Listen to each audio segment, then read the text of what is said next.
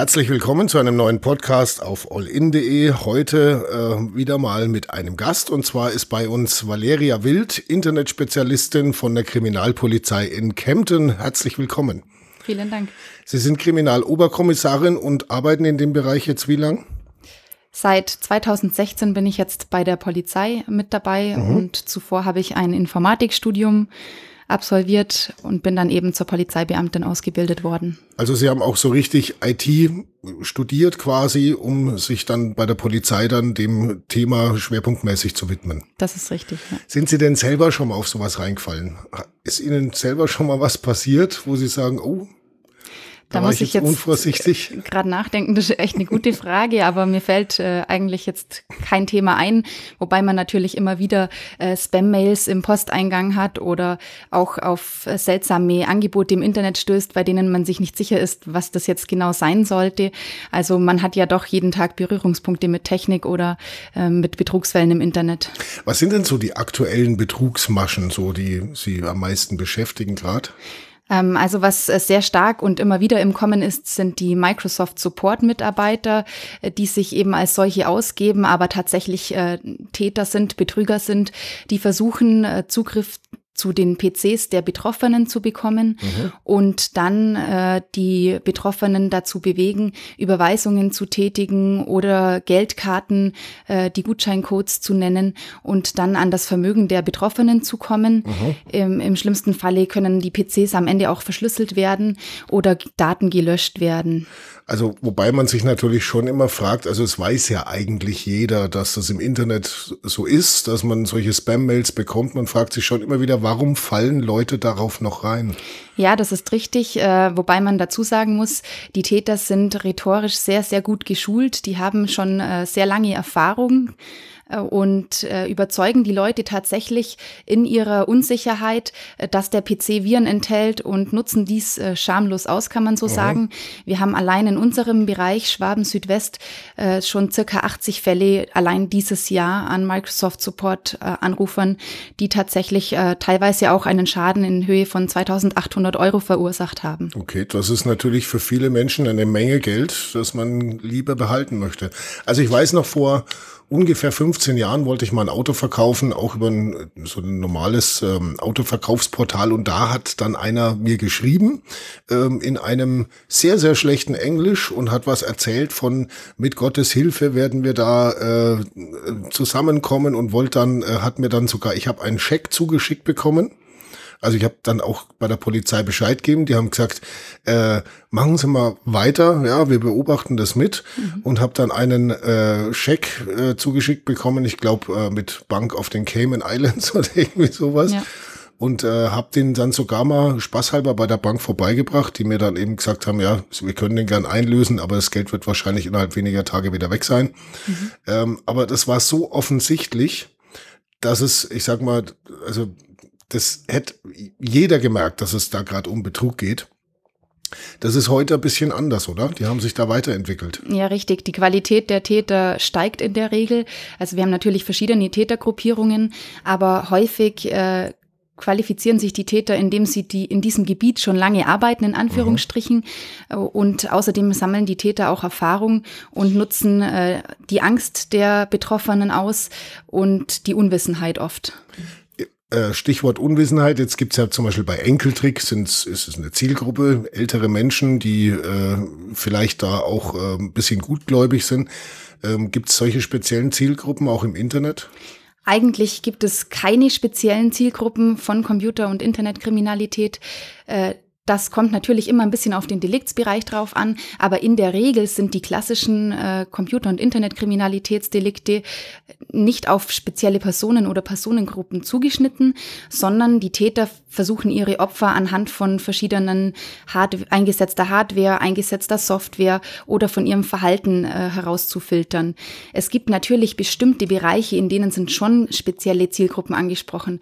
Thema Cybermobbing, das sind oft Kinder oder Jugendliche oder auch äh, spezielle Computersabotageprogramme, die dann häufig spezielle Unternehmen angreifen, um zum Beispiel eine Spionage zu ermöglichen. Mhm. Äh, jetzt sagen Sie gerade, das Verhalten im Internet spielt eine Rolle. Da fragt sich natürlich der normale User, wie kann denn ein Krimineller mein Verhalten nachvollziehen? Wie funktioniert sowas? Ja, Einfach ausgedrückt. Da gibt's natürlich ganz viele verschiedene Möglichkeiten. Ähm, solange der Täter jetzt keinen Zugriff auf ihren Rechner hat, äh, müssen Sie sich da keine Gedanken machen. Da kann der Täter nur sehr begrenzt Daten abs abfischen. Mhm. Aber was natürlich schon eine Rolle spielt, wenn wir auf einer Seite surfen, dann werden da ein paar Daten übermittelt. Äh, das ist einfach notwendig, dass ich die Seite auch angucken kann.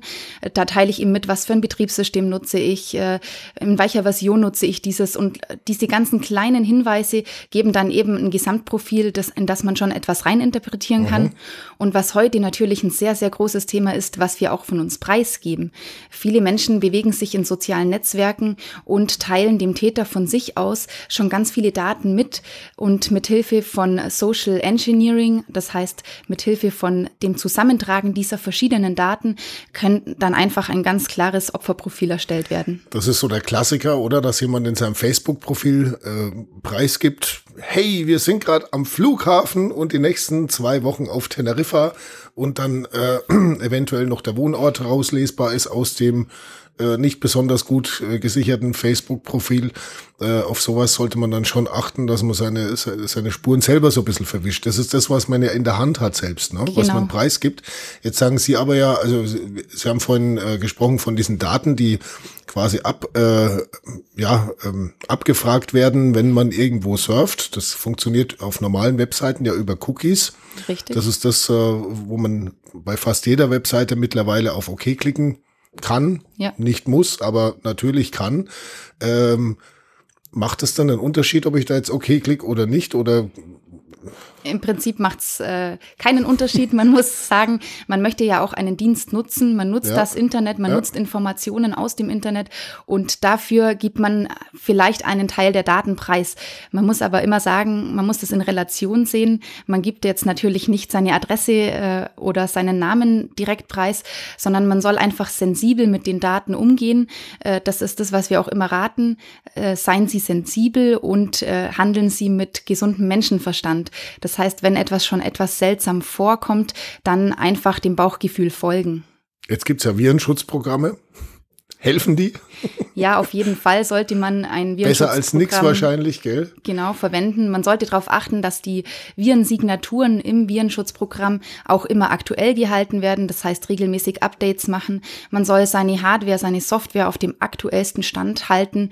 Das hat einfach den Hintergrund, die Einfallstore, die entstehen im Laufe der Zeit, die entdeckt werden, werden durch Updates einfach wieder geschlossen. Und so kann man sich weniger angreifbar für äh, Täter machen. Das gilt auch, und das äh, bedenken auch viele immer nicht, auf das Handy. Gell? Das, das Handy ist ja eigentlich ein ganz normaler Computer in Miniform sozusagen. Und auch dafür gibt's ja Virenschutzprogramme. Die machen jetzt das ein oder andere Handy halt nicht unbedingt schneller. Das ist das Problem, was vor allem Jugendliche immer haben, die halt schnell irgendwie dann Videos streamen wollen, aber wäre trotzdem sinnvoll, das dann zu tun, oder? Ja, das ist richtig. Also im Prinzip ist jeder äh, ein Ziel, der Technik nutzt. Technik nutzt heutzutage fast jeder. Mhm. Und auch bei Smartphones ist das Ziel, dass man die bestmöglichst absichert, äh, dass man auch dort vorsichtig ist, nicht irgendwelche Apps runterlädt, die man nicht kennt, die nicht verifiziert sind und am, im besten Fall eben auch einen Virenschutz nutzt. Mhm. Kleines Szenario. Sohn oder Tochter, 13, 14 Jahre alt, Smartphone natürlich, ist ja, ne, geht ja gar nicht mehr anders heutzutage. Ähm, was sollen Eltern tun? Virenschutz zwangsweise drauf machen, den der Jugendliche wahrscheinlich mit zwei, drei Klicks sowieso selber wieder runterschmeißen kann. Also kontrollieren das Smartphone ist natürlich so die Frage, weil der Jugendliche selber empfindet es ja auch als seine Privatsphäre und will jetzt nicht, dass Eltern da drin rum äh, Fuhrwerken und sich das anschauen und so weiter. Also es ist schon in vielen Familien, glaube ich, schon ein relativ großer Spannungs, äh, großer Spannungsfaktor. Ja, das, das Smartphone. Also, Wie, was raten Sie? Wir empfehlen auf jeden Fall, das ist das absolut Wichtigste, äh, diesen zwischenmenschlichen Kontakt zum Kind zu suchen und über die Gefahren im Internet aufzuklären. Und da gehört natürlich auch dazu, ihn über die Gefahren an der Hardware, also am Smartphone selber aufzuklären. Äh, einfach sagen, hör mal zu, da gibt's Leute, die wollen uns was Böses, die wollen Geld erlangen. Ähm, schaut's da einfach ein bisschen drauf, werdet sensibel dafür. Und das merkt man in der heutigen Jugend auch schon. Äh, dieser Wandel ist schon im Kommen, dass mhm. die Jugendlichen einfach immer vorsichtiger werden. Und das ist auch gut so, dass man bewusst eben mit den Daten und mit der Hardware umgeht. Wobei es natürlich noch mal ein bisschen ein, ein anderes Betätigungsfeld für Kriminalität ist, wenn man jetzt auf Jugendliche abzielt, weil die haben normalerweise keine Kreditkartendaten, die sie preisgeben können meistens auch nichts auf dem Konto, was man abräumen kann, großartig.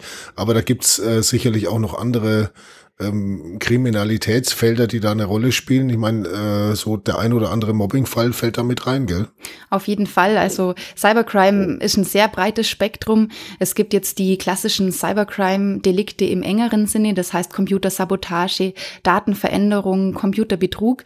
Aber es gibt natürlich auch viele andere Delikte, die mittlerweile einfach mit dem Tatmittel Internet äh, getätigt werden. Und äh, wie gesagt, das Spektrum ist so breit, äh, dass da die Täter natürlich auf den verschiedensten Wegen versuchen, immer neue Angriffsformen zu entwickeln. Gut, also was Jugendliche quasi angeht, äh, besser Aufklärung als totale Kontrolle. Habe ich das richtig verstanden, oder? Genau, wir empfehlen immer eine Aufklärung äh, am besten mit den Jugendlichen reden.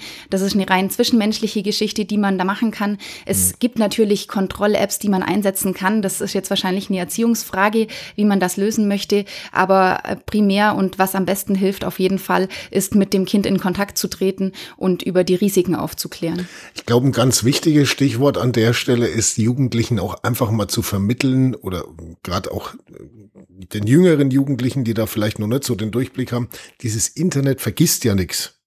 Ne? Ja. Also wenn ich da jetzt was, was weiß ich, reinschreibe oder was, was drin tue oder tätige, es hinterlässt immer alles eine Spur. Und es ist immer alles auch irgendwo wieder ähm, hervorholbar, sage ich mal. Ne? Genau. Und, und das können auch Kriminelle theoretisch. Genau, ja. da kann man vielleicht auch einfach mal erklären, äh, wenn jetzt der, der Sohn oder die Tochter ein Bild ins Internet stellt, kann dies natürlich jeder auf seinem Rechner abspeichern. Äh, dieses Bild ist absolut außer Kontrolle, das ist für immer weg. Mit sowas muss man einfach bewusst umgehen und dem Kind das auch mal bewusst machen. Oder dem Kind auch erklären, ähm, dass am anderen Ende einfach eine andere Person sitzen kann, als äh, für wen sie sich ausgibt. Oder auch den Jugendlichen das erklären. Einfach dieses Bewusstsein schaffen ist an erster Stelle und äh, das hilft natürlich auch dann in Zukunft kritischer mit solchen Situationen umzugehen. Wenn jetzt Jugendliche und auch äh, viele Erwachsene da ähm, eher lax mit ihren Daten umgehen und so dieses äh, sich selber ein bisschen verschleiern im Internet nicht so gut drauf haben, dann trifft es auf die Kriminellen wahrscheinlich nicht zu. Die sind da wahrscheinlich ziemlich gut unterwegs und wissen genau, wie sie sich äh, wie sie sich da auch irgendwo anonym halten und, und wie sie sich da raus äh, lamentieren können wieder. Ähm, was sind so bei den, bei den Ermittlungen von Ihnen so die Schwierigkeiten? Womit kämpfen Sie täglich? Ja, zum einen, wie Sie gerade schon angesprochen haben, die Anonymisierungsdienste im Internet sind natürlich für uns oft ein großes Hindernis, weil wir einfach am Ende der Ermittlungen äh, nicht mehr sehen, wer dieses am Anfang angestoßen hat. Mhm. Zum anderen gibt's aber auch noch politische Probleme, äh, zum Beispiel die Speicherfristen, die im Moment einfach noch nicht klar gesetzlich geregelt sind. Äh, in der Regel werden aktuell IP-Adressen äh, sieben sieben Tage zum Beispiel gespeichert. Das heißt, in einem Mordfall könnte es sein, dass wichtige Spuren verloren gehen, weil sie einfach nicht mehr vorhanden sind. Äh, da hoffen wir natürlich darauf, dass das dann irgendwann verbessert wird im Sinne der auch der Rechte der Bürger. Ja gut, das ist natürlich jetzt so ein Spannungsfeld. Da kann man jetzt lang drüber diskutieren, was ist besser für die Bürger, wenn äh, Daten nachvollziehbar irgendwo gespeichert bleiben oder äh, wenn sie im Sinne des Datenschutzes ja auch irgendwo für die Polizei nicht immer überall zugänglich sind. Ne? Das ist ja nicht besonders toll, wenn ich jetzt weiß, okay, was auch immer ich im Internet mache, die Polizei kann das nachverfolgen, selbst wenn es jetzt nichts Kriminelles ist, aber das ein oder andere will mir jetzt vielleicht nicht, dass es jemand anders nachvollziehen kann. Ihnen wäre es wahrscheinlich für die Arbeit am liebsten, man hätte ständig kompletten Zugriff auf alles, oder? Wie ist es für Sie als Privatperson? Also ich bin privat auch sehr kritisch, möchte natürlich meine Daten auch nicht an jeden rausgeben. Das ist vollkommen richtig. Aber es ist ein Irrglaube, dass die Polizei ja auf alle Daten zugreifen kann. Es sind ja äh, gesetzlich sehr hohe Hürden, um auf spezielle Daten in speziellen Fällen zuzugreifen. Das heißt, ich werde jetzt nicht äh, die kompletten IP-Adressen von jeder Privatperson ähm, recherchieren können, ohne eine vernünftige Begründung. Das heißt, diese Sorge ist eigentlich in dem Fall nicht berechtigt, sondern äh, jeder betrogene Bürger würde es natürlich begrüßen, wenn der Täter am Ende auch gefasst werden könnte. Und dies wird uns einfach aktuell verwehrt äh, durch äh, so kleine Problematiken wie die Speicherfristen. Also zu hohe gesetzliche Hürden, um tatsächlich damit umgehen zu können. Man hat ja äh, schon ab und zu mal den Eindruck, ich habe neulich auch wieder ein Interview äh, gesehen im Fernsehen, weiß jetzt nicht mehr, wer es war, aber auch irgendjemand von der Polizei, der gesagt hat, ja gut, äh, viele dieser, gerade diese äh, internetkriminellen Banden sind an sich sogar besser ausgestattet, sowohl was Technik als auch Know-how angeht, als die Polizei selber. Also, ne? Ähm, wie, wie geht man damit um, wenn man jetzt äh, damit äh, beruflich zu tun hat und, und muss die, muss die schnappen? Und ist das so ein bisschen wie Hase und Igel oder? Ähm, in der Technik entwickelt sich natürlich alles sehr schnell in der heutigen Zeit. Es wird immer schneller. Mhm. Die bayerische Polizei hat da jetzt äh, schon zum Glück den Fuß in der Tür, indem sie eben Informatiker aus der freien Wirtschaft rekrutieren und zu Polizeibeamten ausbilden. Das heißt, das Know-how wird von draußen direkt reingeholt in die bayerische Polizei und auch äh, besonders viel Viele Gelder werden mittlerweile in die Ausstattung von den Kommissariaten Cybercrime investiert, um einfach ein, eine gute Ermittlungstätigkeit zu ermöglichen und um auch mal den Ermittlern zu ermöglichen, zum Beispiel eigene Programme zu mhm. schreiben, die dann bei den Ermittlungen hilfreich sein können. Es gibt ja diese Hackerclubs auch, ne, die da sich einen Spaß draus machen und das halt die durchaus sportlich fast schon betreiben. Fragt man bei solchen dann auch mal an und sagt, hey, äh, diesen Kontakt äh, versuchen wir jetzt eher nicht herzustellen. Okay. Ähm, es gibt mit Sicherheit die öffentlich verfügbaren Quellen, die klassischen Internetrecherchen. Äh, wenn immer wieder neue Techniken kommen, versuchen sich natürlich alle Ermittler, besonders im Bereich Cybercrime, fortzubilden und täglich am Ball zu bleiben, weil das bei der Technik einfach erforderlich ist. Ähm, allerdings direkt jetzt in Kontakt mit Leuten von Hackergruppen äh, treten wir jetzt nicht, weil es natürlich auch immer einen ähm, gefährlichen Beigeschmack haben kann. Ja, man könnte es ja rekrutieren, ne? Also wenn einer schon was kann. Prinzipiell mit Sicherheit richtig, aber in der Praxis jetzt so nicht äh, erwünscht und auch nicht erprobt. Sprechen wir noch kurz über ein Thema, äh, was gerade jetzt so in den letzten ein, zwei Jahren auch äh, große Bedeutung gehabt hat, ähm, auch in der öffentlichen Wahrnehmung. Ähm, da gab es zum Beispiel ja diesen Fall von dem äh, Amokläufer in München, der seine Waffe übers Darknet bezogen hat. Ähm, mit Darknet kann der Normalbürger wahrscheinlich relativ wenig anfangen, weil er schon die Scheu hat, sich überhaupt damit zu befassen. Aber ist sowas bei Ihnen in Ihrer Arbeit auch ein Thema im Allgäu? Auf jeden Fall. Ähm, also das ClearNet, das heißt die äh, Webseiten, die jetzt der Normalbürger äh, täglich aufruft, ist genauso wie das sogenannte Deep Web ähm, von überall auf der Welt eben aufzurufen. Und das Darknet ist ein kleiner Bereich vom Deep Web. Das heißt, auch das Darknet kann von überall aus aufgerufen werden, ohne jetzt da besondere Hürden zu haben. Ähm, man muss jetzt mal ganz prinzipiell sagen, das ist jetzt nichts prinzipiell Schlechtes, sondern das wurde ja auch äh, aus der Not heraus erstellt, dass man sich anonym auch im Internet informieren kann. Ähm, aber es haben sich natürlich viele äh, Untergrundforen entwickelt, in denen jetzt auch illegaler Handel betrieben wird zum Beispiel. Ähm, die, die, Polizei im Allgäu hat immer wieder mit vielen Fällen zu tun, die auch äh, Spuren oder Bezüge ins Darknet haben oder auch zu Kryptowährungen. Also das ist für uns ein alltäglicher Arbeitsbereich mittlerweile. Okay. Äh, da gibt es sicherlich dann auch Bereiche, wo, äh, jetzt haben wir was nicht besonders angenehm ist, oder? Wenn man da recherchieren muss. Ja, es gibt mit Sicherheit immer wieder Bereiche, äh, die man jetzt persönlich nicht besonders äh, toll findet. Zum Beispiel Kinderpornografie mhm. ist bei Cybercrime auch sehr verbreitet. Ähm, aber man versucht ja, den Tätern auf die der Spur zu kommen und das äh, rechtfertigt dann doch, dass man sich durch solche Bereiche auch durchforstet. Mhm. Ähm, könnten wir vielleicht noch ein paar richtig gute Empfehlungen den Leuten mit an die Hand geben. Also so ganz konkrete Tipps. Was mache ich jetzt, wenn ich auf einer Website unterwegs bin? Was mache ich, wenn ich eine E-Mail verschicke? Mhm. Ähm, wie äh, schütze ich am besten mein Facebook-Profil? Ich meine, äh, es ist schon für viele auch ein kleiner Kampf, ne? Ja. Immer mit der Technik. Also prinzipiell äh, die oberste Regel ist eigentlich, dass man eben den gesunden Menschenverstand anschaltet, mhm. dass man sich anguckt, okay, fühlt sich das für mich komisch an? Wenn ja, dann informieren Sie sich oder lassen Sie sicherheitshalber die Finger davon. Ähm, dann wäre noch so ein Thema, gehen Sie sensibel mit Ihren Daten um zum Thema Facebook-Profil. Äh, schalten Sie Ihre Privatsphäre-Einstellungen sehr restriktiv ein. Überlegen Sie genau, will ich denn, dass jeder meinen Wohnort sieht oder möchte ich das nur bestimmten Gruppen zugänglich machen? Ähm, dann passen Sie auf Ihre Passwörter auf. Es gibt mittlerweile sehr gute Passwortverwaltungssysteme. Dort können Sie Ihre Passwörter abspeichern, müssen sich nicht jedes Passwort, das dann ja am besten unendlich lang sein mhm. soll, mit Sonderzeichen äh, auswendig merken, sondern können das eben dort abspeichern. Passwort 1234 ist kein sicheres Passwort. Das ist richtig, genau. Das äh, wäre glaube ich, immer noch das am häufigsten benutzte, gell? Ja, es gibt Studien, die besagen, dass ähm, äh, auch der Name des Enkels oder der Name des Hundes wäre jetzt kein geeignetes Passwort, mhm. auch nicht, wenn eine Eins davor steht.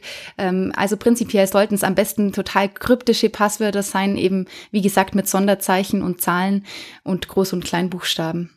Äh, und im Zweifelsfall vielleicht sogar wirklich auf einen Zettel in der Schublade, weil da kommt ein Internetkrimineller nicht ran. Oder? Richtig, das wäre die andere Alternative, äh, wobei der Post-it am PC jetzt auch nicht die optimale Variante ist, weil nee. es gibt natürlich noch die Einbrecher, ja. äh, die vor Ort tatsächlich sind und die könnten so einen Zettel theoretisch mitnehmen. Okay, also handschriftliche Liste im doppelt gesicherten Safe. Das wäre natürlich optimal. Ja, macht nur keiner wahrscheinlich. Richtig.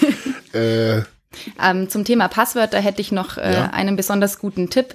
Es gibt vom Bundesamt für Sicherheit in der Informationstechnik eine sehr gute Seite. Dort kann man sich als Bürger auch informieren, was sind für neue Angriffe aktuell am Laufen, wie kann ich mein Passwort sicher verwalten, wie wähle ich ein sicheres Passwort. Da kann sich der Bürger, wie gesagt, gezielt informieren. Das wäre eine Webseite äh, www.bsi-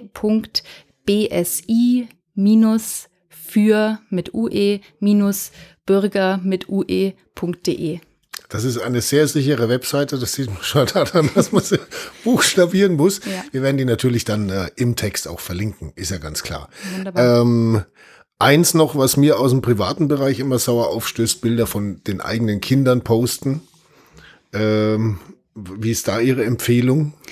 Ich sage immer, die, die haben da nichts drin verloren. Ne? Das Kind ist jetzt vielleicht vier oder fünf und ist vielleicht ganz lustig, wenn es irgendwie nackig am Strand rumspringt, aber das Kind wird älter. ne? Drei ja. Jahre später, vier Jahre später hat selber ein Facebook-Profil und dann findet es vielleicht gar nicht mehr lustig, wenn äh, die Facebook-Freunde auf irgendwelche Kinderbilder zugreifen können.